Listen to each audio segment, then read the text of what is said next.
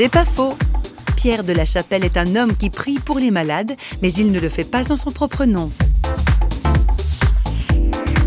Je priais pour des malades depuis 12 ans, quelque chose comme ça.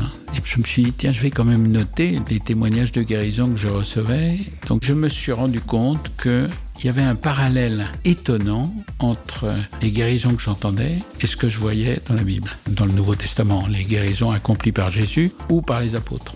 Jésus dit Allez en mon nom guérissez les malades. Donc les personnes que je guéris, c'est au nom de Jésus, c'est pas en mon nom. J'ai mis beaucoup de temps à voir le lien entre ma prière et les guérisons. J'ai mis beaucoup de temps à comprendre aussi comment ça se produisait. Il n'y a rien de magique. Ça ne m'appartient pas. Le seul moyen, c'est la prière. C'est au nom de Jésus.